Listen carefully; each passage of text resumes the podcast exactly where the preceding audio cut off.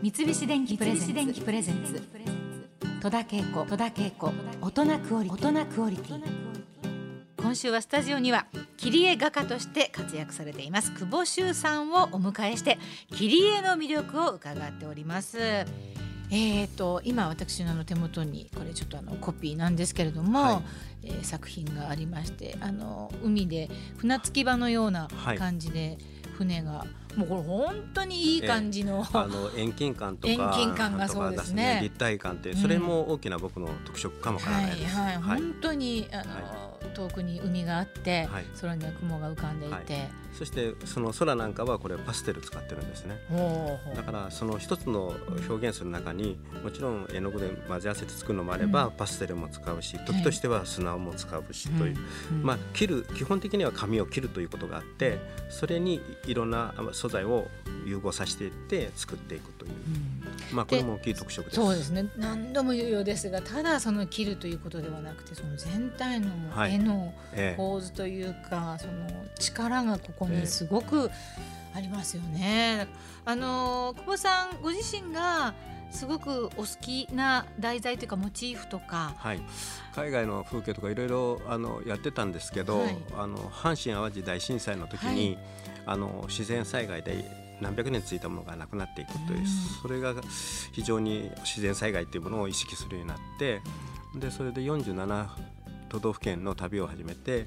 日本をもう一度見直してみたい大事に残しておきたいと自分の切り絵というもので残したいというのであの描き続けてここもう十数年はもうずっと日本の風景を。の風景を。はい。はい、本当にあの美しくて素敵ですけれども先ほどあのちょっとお話に出ましたけれども、はい、岡本太郎さんとか、はい、えー、小松左京さんとか、はい、あのお会いになることがあったようですけれども、そうですね、はい、もう36、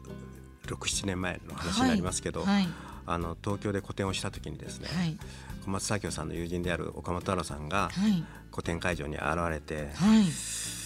なんだつまんないなって言われたんですねいきなり、うん、あのそれまではあのご存知だったんですかお二方のことはあ小松左京さんはですね、はい、僕の38年前からの応援者の人です、うん、27歳の時に出会いがあって、うん、でその時に小松左京さんが、はい、君の絵は、切り絵はあのそういう新聞のカットとか、挿絵とかよりも一枚の絵でやった方が面白いよ、っていうことでまあいろいろ出会があっていろんな話にしてるうちに、はい、個展を東京でやる機会を得て、でその時に小松作業さんが岡本太郎さんを連れて会場に来られた会場にはい、でいきなり、ね、いきなりなんだつまんないって言われたのでちょっとムカッときたんですけどね、いくらなんだよいやそれは岡本太郎僕らにとってはもう本当ね巨匠も巨匠会いたいと思ってた人なんですけど、はい、いきなり言われて、えー、何がいけないんだろうと思ったら綺麗すぎると。で先ほど言ったように細かく切ることは誰にも負けなくて自分で自信もすごく持ってたのでいきなりそれをぶん投げされたっていうかね、うん、なんかえー、と思ってもっと君は若いんだからこんな綺麗なもの作るのもいいけどそうじゃなくてもっとこう冒険してもっと壊していくというものをねここの絵から伝わってこないだからつまんないって言ったんだえー、はい。それであのーはい、すぐには理解できなかったそうですよね、私だったらもう全然立ち上がれないぐらいの。その同じ年に関西でも、はい、大阪でやっぱりそういう個展があって、はい、須田国田さんという国画界の重鎮なんですけど、はい、その方があのやっぱり見に来られて、うん、俗っぽいと。今度はこぽいってなんだろうと思ったらその結局僕は絵の勉強して実際はしてないので、当時はその一生懸命切ることに夢中になってて、はい、絵としての表現力がやっぱなかったんですね。で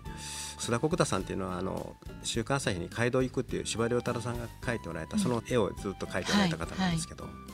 でまあその先生それから小松左京さんとも話してたら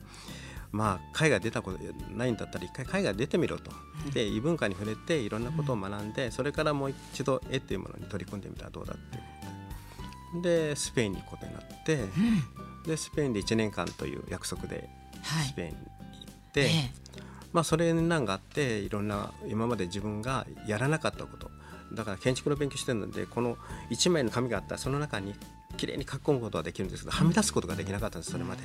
きちっと書くことしかできなかった、それができるようになっったり自分が表現することはもっと自由でいいんだっていうことも分かったりそれからどんどんどんどん絵が描けるようになってきて自分の先ほど言ったいろんなものをこう素材を紙に融合させて表現していくというミクストメディア混合技法っていうんですけど、うん、そういうのをあの切り絵と融合させて、えー、僕独自の世界を作ったっていうのがあって、うん、それでなおさらもう切り絵画家でいこうと。